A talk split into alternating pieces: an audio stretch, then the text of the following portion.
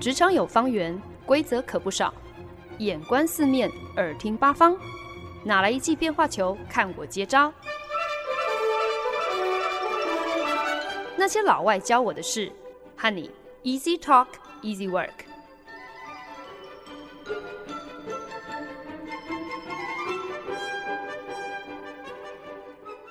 您现在收听的是好家庭联播网台中古典九七点七，台北 Bravo 九一点三，为您带来的节目《那些老外教我的事》，我是焕恩。从开年到现在，那些老外教我的事之你没听过的百老汇系列单元，跟大家介绍了美国当代音乐剧词曲创作大师 Stephen Sondheim，聊到了他诸多精彩作品对于美国百老汇深远的影响。那本周进入第五单元，要来跟大家分享的是 Stephen Sondheim 的代表作之一《Company》。Company 这部音乐剧在一九七零年正式登上百老汇之前呢，其实曾经先在波士顿有进行啊、呃、试映。那其实呃试映的结果获得了非常两极的评价。波士顿环球晚报对 Company 是赞誉有加哦，可是呢知名的杂志 Variety 综艺却毒舌的批评说，Company 这部音乐剧呢，不止音乐根本没有任何的亮点可言。想必会喜欢这部戏的主要观众，大概就是那些专门赶午后场的家庭主妇，或者是同志，或者是那些痛恨女性的人吧。尽管如此呢，Company 仍然顺利的在一九七零年的春天登上了百老汇的舞台，并且呢完成了超过七百场的演出。所以呢，这个成绩呢可以说是 Stephen Sondheim 最具商业成功的作品之一。而且呢，重点是，Company 更在隔年勇夺了东尼奖最佳音乐剧、最佳剧本等多项奖项。那值得一提的是呢，那一年刚好也是东尼奖唯一一年特别的把歌词创作跟歌曲创作拆成两个不同的类别。那想当然呢，这两座奖也都被 Stephen Sondheim 凭着 Company 这一出戏全部都抱走了。所以，Company 到底是一出什么样的剧嘛？怎么能够引发如此两极的评价？最终竟然还能够横扫东尼奖呢？简单来说呢，Company 其实就是在讲一个单身王老五，他如何从身边这些成双成对的好朋友当中，就近的去观察、去体会感情，还有婚姻当中的那种相爱相杀，还有甜蜜矛盾。那 这个故事大纲这样讲起来，好像。不怎么样哦，好像没有什么特别的地方。可是呢，最后竟然是以 company 这样子的一个形式，用这样子一个样貌搬上舞台来跟观众见面。其实背后有很多的曲折。然后之所以能够以我们现在所熟悉的样貌来呈现出来，其实真的有很多妙不可言的天时地利人和哦。And over a period of years, we wrote to each other, and then he sent me some one-act plays because they were to be produced. Each play dealt with three people, although not the same three people, usually a married couple and an outsider. Stephen Sondheim 曾经在访谈当中回忆，就是在一九六四年的时候呢，自己那个时候刚好跟别人在合写。 一出音乐剧的时候，那跟当时剧中的一位演员 George Firth 就变成了好朋友。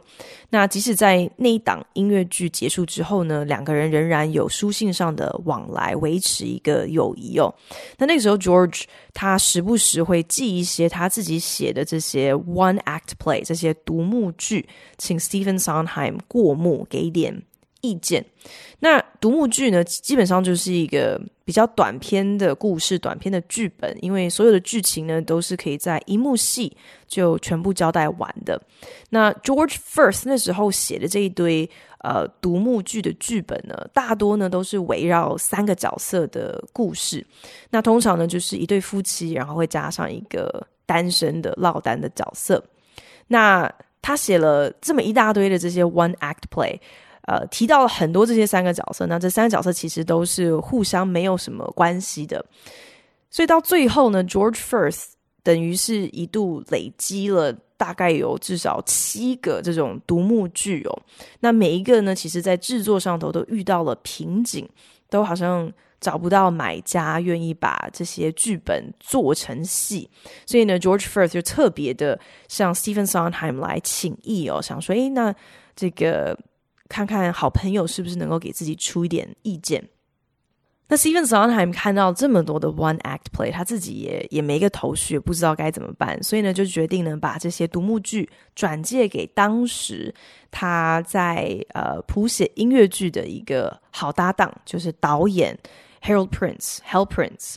那我们上个周末的节目其实有提到 Hal Prince 哦，他们呃就是 Stephen Sondheim 跟他其实合作了非常多部的作品。那 Steven Sondheim 当时的想法就是，反正不管最终。Hal Prince 会给 George Firth 什么样子的建议？是建议说，哎，你还不如就此放弃好啦。毕竟想要把七个毫无关联的独幕剧同时都能够搬上台面，都能够制作成功，从商业角度来说是有一定的难度的。或者是搞搞不好，Hal Prince 可能会建议说，哎，你可能可以考虑转变一些制作媒体啊，呃，可能如果舞台剧不 OK 的话，那可以考虑电视剧啊。反正无论如何，相信 Help Prince 的独到见解总是能够带来一些宝贵的建议的。结果呢，大家万万没想到，Help Prince 竟然给了一个跌破众人眼镜的提议，那就是不如我们就把这一大堆的独幕剧全部都凑在一起，做成一出音乐剧吧。七场完全不相干的戏，究竟要如何可以串成一部东尼奖最佳音乐剧？And thus it was born. It was the first, for those who don't know, the first commercial piece, I believe, that was nonlinear. Company 这出音乐剧在一九七零年呢，可以说是一部空前绝后的作品，因为呢，它可以说是百老汇史上第一部不按照直线时序叙述故事的音乐剧。很多人呢会把 Company 看作是开创了所谓的 concept musical，所谓的概念音乐剧的鼻祖。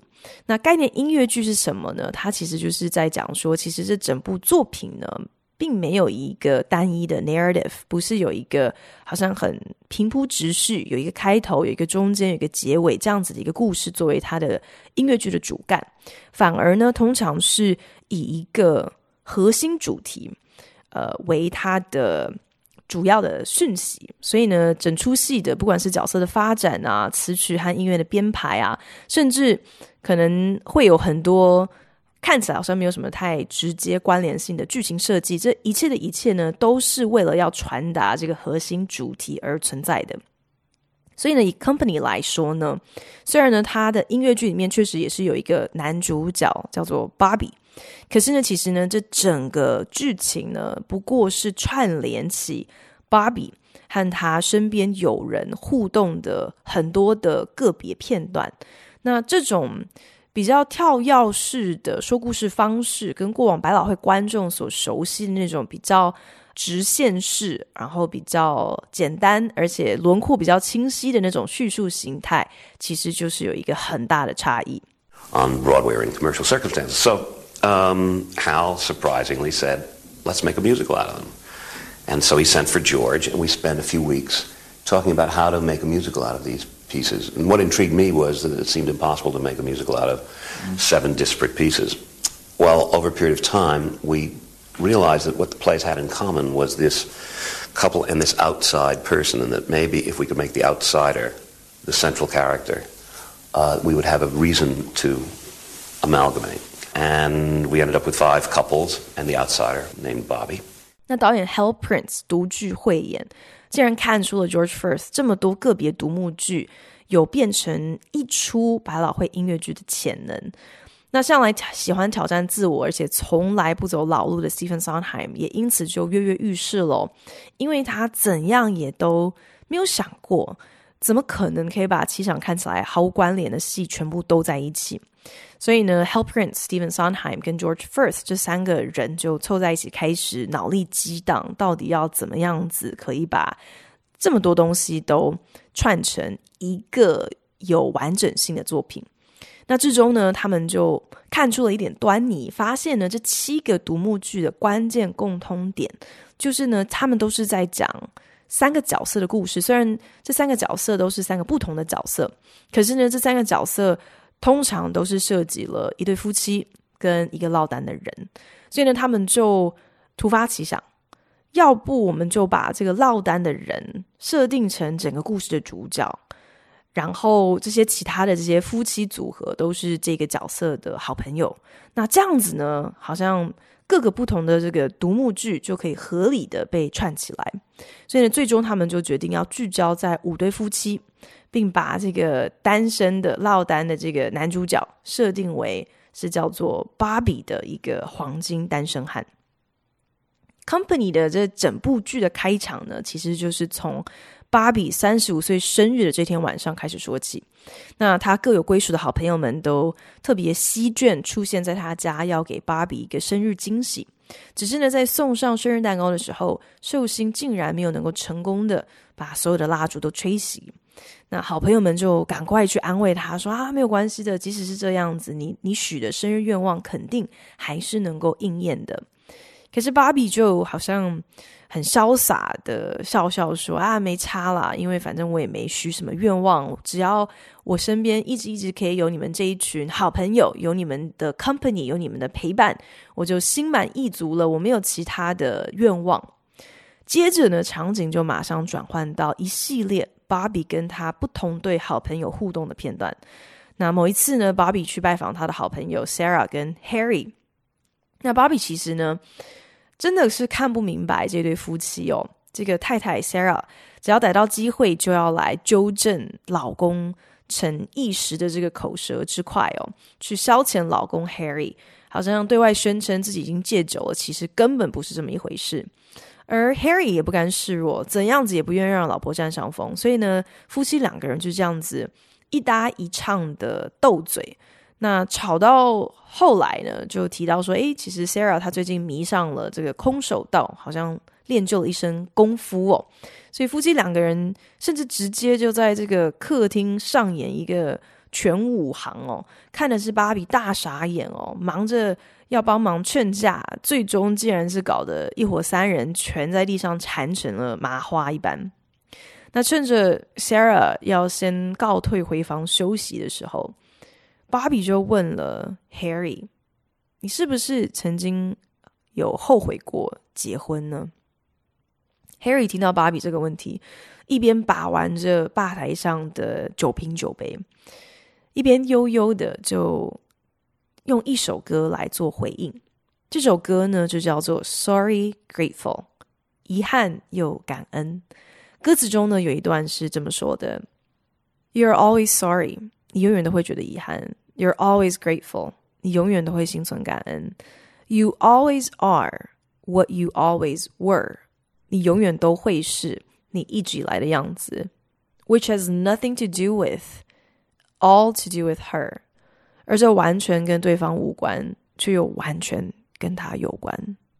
这么一段听起来相互矛盾，却好像又一语点破婚姻中的酸甜苦辣的歌词， 正是 Stephen Sondheim 的创作当中最高明之处。好像很轻描淡写的用很简单的几句话，却就能够道尽了人世间那些最难以言喻的复杂心境。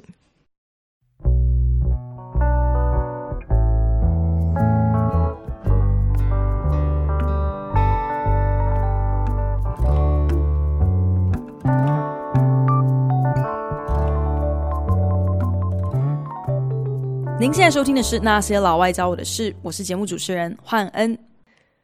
去年刚过世的美国音乐剧大师 Stephen Sondheim 曾经在二零一零年出版了他的回忆录上册《Finishing the Hat》。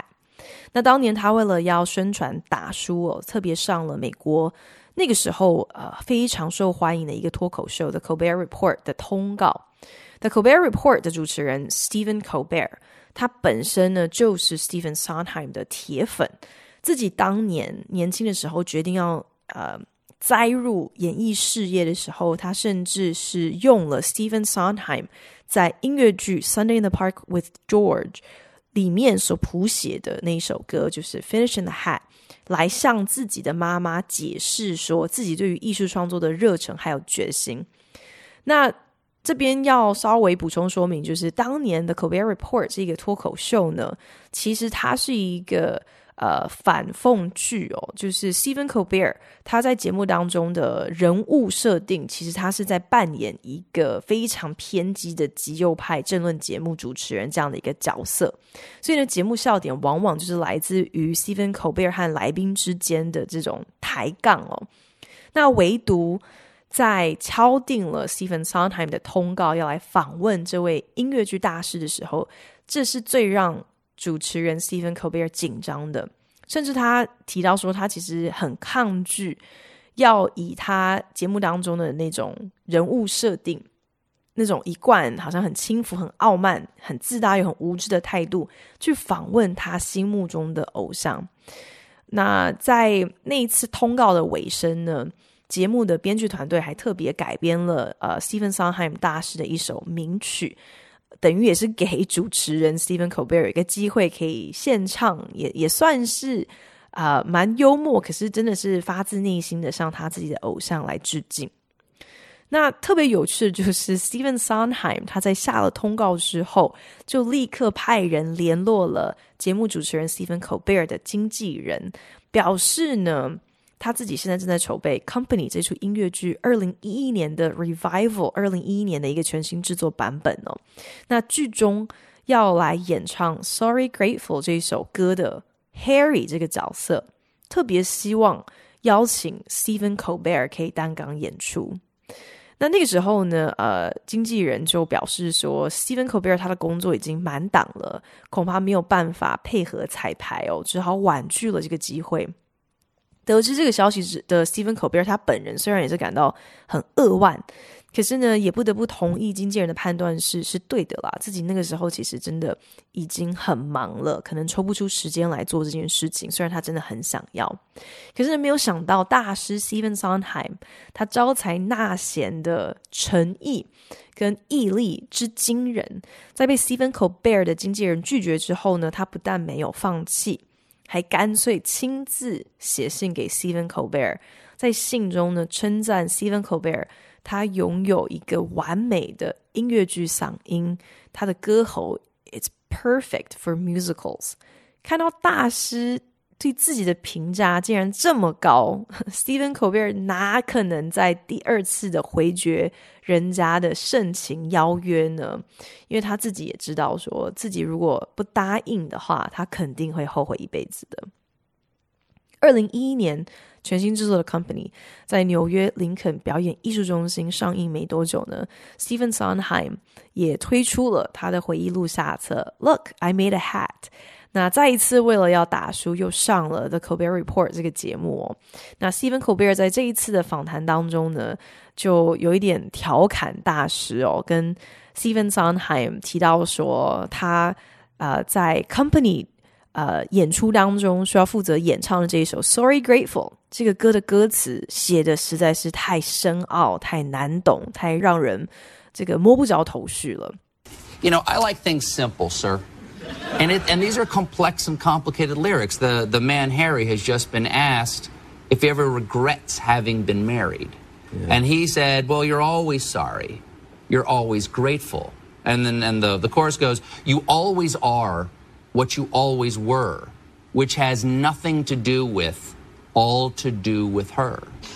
And, and if you look at that like an equation, you know, mm-hmm. all to do, nothing to do, mm-hmm. and that, those are fractions. Both of those are over the words with her. Mm-hmm. Okay? Mm-hmm. Right. And math says we eliminate the all to do, nothing to do, and all you're left with is marriage is what? It is with her. That's true. That's true. And part of it is sorry, and part of it is grateful. Right. But it's like he can't explain what marriage is like. That's, that's correct. Yeah. Why, why not make your characters really simple-minded? Stephen Colbert 在访谈当中就开玩笑说：“如果你把这首歌的歌词看作是一个公式哦，那你可以把这个歌词中的这个 has nothing to do with 完全无关，跟 all to do with 完全有关，都看作是 with her 的分子。那 with her 就是你的分母。那你把这个。”约分约掉之后呢，那你还剩下什么？ 婚姻到底是什么？婚姻就只剩下是 with her。那美国人的数学不好，真的不是盖的，我都不知道 Stephen Colbert 他到底是怎么个约分法可以得到这样的一个结论。可是确实，斯芬·科贝尔很幽默的就点出了 Stephen Sondheim 作品当中最迷人，却也是最为人可能批评诟病的地方，就是他的歌词听起来简单，但其实呢，都是在探究人性当中最为复杂的情感哦，唱出很复杂的情境，你都可能听完歌一遍两遍之后，还必须要去慢慢咀嚼，才能够意会到。体会到歌词中到底想要讲的是什么。在《Company》的剧中，对于男主角单身王老五 Bobby 来讲呢，听到好朋友 Harry 唱出《Sorry Grateful》这么一首相互矛盾的歌曲来回应他的问题，你是不是曾经后悔结婚过？想必 Bobby 自己本人也是一头雾水哦。可是呢，这或许呢就能够解释为什么 Bobby 始终还是单身一个人。就只因为他对于婚姻的真谛其实还不是完全的明白，因此呢，他虽然羡慕身边这些出双入对的朋友，可是却又抗拒在任何一段感情当中付出委身一辈子的承诺。那这部音乐剧呢，啊、呃，有另外一首非常精彩的曲目呢，就是叫做《Getting Married Today》，或是其实应该是要叫做《Not Getting Married Today》。我们等一下就知道为什么。那剧中呢，男主角巴比他以伴郎的身份，准备要来参加好朋友保罗和 Amy 的婚礼的时候，那保罗和艾米两个人虽然已经交往很多年了，可是呢，准新娘艾米要在步入礼堂之前，忽然临阵冷脚丫，She's got cold feet，恐慌到想要打退堂鼓，不打算结婚了，所以呢，就对着观众来唱出了 Getting Married Today。或者是 Not Getting Married Today 这首歌。Amy, Paul can't find his good cufflinks. On the dresser, right next to my suicide note. Listen, everybody, look, I don't know what you're waiting for. A wedding, what's a wedding? It's a prehistoric ritual where everybody promises fidelity forever, which is maybe the most horrifying word I've ever heard, and which is followed by a honeymoon where suddenly you realize you settled with a nut and want to kill me, which you should. So listen, thanks a bunch, but I'm not getting married. Go have lunch, because I'm not getting married. You've been grand, but I'm not getting married. Don't just stand there, I'm not getting married. And don't tell Paul, but I'm not getting married today. 准新娘艾米以比机关枪还要快的速度，感谢现场观众特别抽空出席她的婚礼。 可是呢，相信大家肯定还有其他更重要的事情要去忙，所以呢，大家还是赶快慢走不送了。他会更感谢。可是拜托拜托，不要跟保罗提起。可是无论如何呢，艾米本人今天是没有打算要结婚了。Listen, everybody, I'm afraid you didn't hear or do you want to see a crazy lady fall apart in front of you? It isn't only Paul who may be ruining his life. You know what both of us be losing our identities. I telephoned my analyst about it, and he said to see him Monday, but by Monday I'll be floating in the Hudson with the other garbage. I'm not well. You've been swell, but I'm not getting married. Clear the hall, cause I'm not getting married. Thank you all, but I'm not getting married. And don't tell Paul, but I'm not getting married today. 艾米如今已经是要接近一个精神崩溃的边缘，直问现场观众：“哎，你们难道没有听清楚我刚刚说的话吗？到底为什么还待在原地不肯走？难不成你们要看到一个女人在你们面前彻底发疯了，你们才满意？”艾米呢，更开始被害妄想的说，结完婚之后，搞不好保罗才会赫然惊觉自己根本娶了一个疯子，说不定还会因此想要谋杀妻子。不过他就算想要谋杀我，也是应该的。这场婚姻呢，不仅会害保罗一辈子，两个人都将不再是独立的个体。艾米上气不接下气的接着说，他有打电话给他的心理医生，提到这些事情了。可是呢，心理医生只是要他周一的时候再来上门看诊哦。艾米这个时候几乎已经要岔气的跟观众说：“我已经等不到周一了，等到周一，搞不好自己已经是跟纽约哈德逊河里垃圾一起载浮载沉了。”以饶舌音乐剧《Hamilton》在百老汇大放异彩的创作人 Lin-Manuel Miranda 曾经呢在访谈当中就提到，每当有人以又赞叹又崇拜的口吻对他说：“哇，Lin。”你到底是怎么想到饶舌歌曲竟然能够登上百老汇的殿堂的时候，他脑中想起的就是《Getting Married Today》这首歌，因为他说他在 Hamilton 所有的饶舌曲目当中，没有任何一首是比《Getting Married Today》还要更快的。可是呢，Miranda 也提到，其实呢，《Getting Married Today》真正精彩之处在于呢，这首歌是一个极简歌词创作的。大师班。What's amazing about Getting Married Today is it's also in a masterclass in making a lyric easy. Um, there are consonants on which you waste air. H. there's no H's in that. Because uh, if you say huh, you've lost half the air in your lungs. So it's very uh, T's and P's. Thank you all. Is everybody here? Because if everybody's here, I'd like to thank you all for coming to the wedding. Um, it's more about breath control than uh, being a, it's not a tongue twister. It's very consciously not a tongue twister. It's about being able to say it in one continuous breath and getting out of the way and, and choosing words uh, that do not require any extra air or any extra tongue or or, or uh, jaw work. Um, so it's it's actually not about trying to making it hard. It's about making it easy.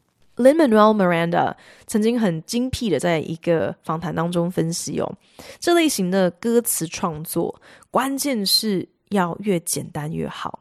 可是 Getting Married Today 歌词又快又多，还要押韵，根本就像是在绕口令，怎么可能会用简单来形容这首歌呢？原来创作关键就是在于你要选择特定子音开头的字汇，有一些子音啊，像是 H 开头的，会发出哈的音，那你哈一个字唱完这个字，就把你。一口气都都用尽了，所以如果你仔细去听，你就不难发现《Getting Married Today》这首歌，它使用的词汇大多是 T 或者是 P 开头的字。那为什么呢？就是为了要让你可以用一口气就塞进很多的词汇量。重点就是。今天你写这首歌，不是想要把它搞得像绕口令，好像要越难越炫技越好。你反而身为作词人，你要精心去挑选合适的单字，可以让演唱者越轻松越好。但是呢，就是知道了这首歌背后的这样的一个关键。反而让我更觉得《Getting Married Today》它真正的高难度，并不只是演唱者他的气要够长，舌头要够灵活，脑子要转得够快哦，而是歌词创作。我觉得这才是最厉害的地方。你要同时顾及就是特定子音开头要要有这样的一个考量，还要挑对字汇，而且还得要押韵。重点是你整个歌曲必须要唱得出准新娘那种已经。爆表的焦虑和神经质，我觉得光是《Getting Married Today》这首歌就足以见证了 Stephen Sondheim 的鬼才。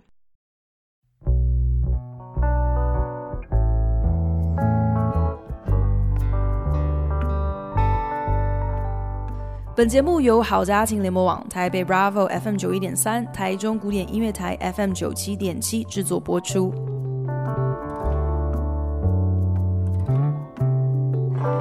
在疫情大爆发之前呢，Company 预备再一次以全新制作重返百老汇。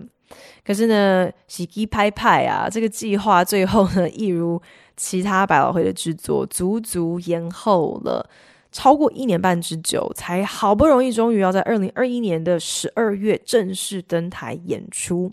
那有趣的是呢，这一次的这一个重新改版，这个 Revival 最大的一个。不一样，而且也是一个最大的一个看点呢，就是他们大玩了性别对调，把原版当中男主角芭比变成了一个女生担当。那名字当然还是芭比，只是拼法不一样，变成是 B O B B I E。It was produced in 1970, and it was the end of that era where such things as uh, the, the traditional notion of marriage was breaking down, mm. the notion of personal commitment. the sexual freedom of the 60s, all of that was coming together and informing this uh, piece. And George was reflecting that, I think. Yeah. And um, so the idea of a piece about commitment and non-commitment and fear of commitment, emotional commitment, seemed um, uh, appropriate. 很多年前，Stephen Sondheim 曾经在访谈当中聊到说，Company 呢，它其实就是一个时代缩影的产物。 剧作家 George Furth 其实是在大概一九六九年的时候完成这些剧本的。那所以呢，其实他每一个这个独幕剧的故事片段，其实都很传神的描绘出了那个年代那个时候对于传统婚姻价值开始出现的一些质疑的声音，而且也反映出了那个年代性自由刚刚解放的那样子的一个氛围。因此，Company 是以探究在感情中你是不是愿意 commit，make a commitment，是不是愿意给予承诺作为他的核心主题，在当时的时候，马上就引发了观众的一个共鸣哦，大家看了都很有感。可是事隔五十年，快转到呃现在，你如果按照原版剧情描述的，你仔细想一想，今天任何一个跟芭比一样。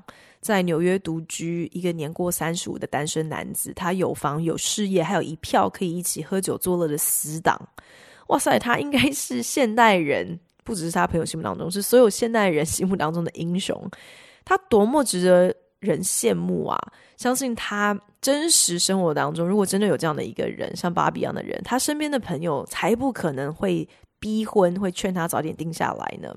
可是如果这个芭比是一个女生，哇，那那剧中那些对于婚姻的意义、对于感情的迷惘、人生到底怎么样子才算是安定、才算是圆满等等这些抛出来的疑问，其实就忽然间又多了一个层次，多了一点社会写实，好像会更加的引起观众的共鸣。剧中的所有的这些设定，过生日的时候，芭比开始有这些回响。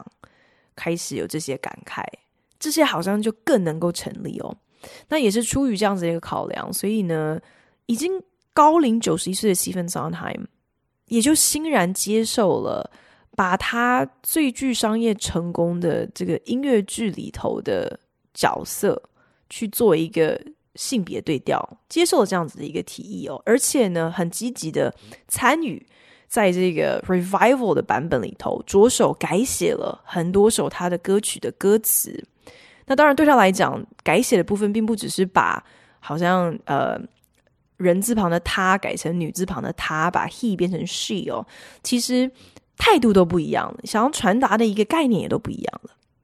大师用一个这么开放而弹性的态度，乐见自己的经典之作与时俱进。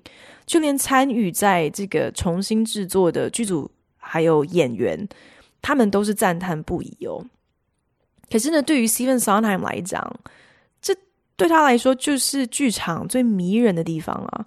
他会觉得，其实一部音乐剧、一个舞台剧，它不同于一部电影、一个一个电视的地方，就是在于说，它它就是一个有机体一样，是可以随着时代不断的一起更迭的。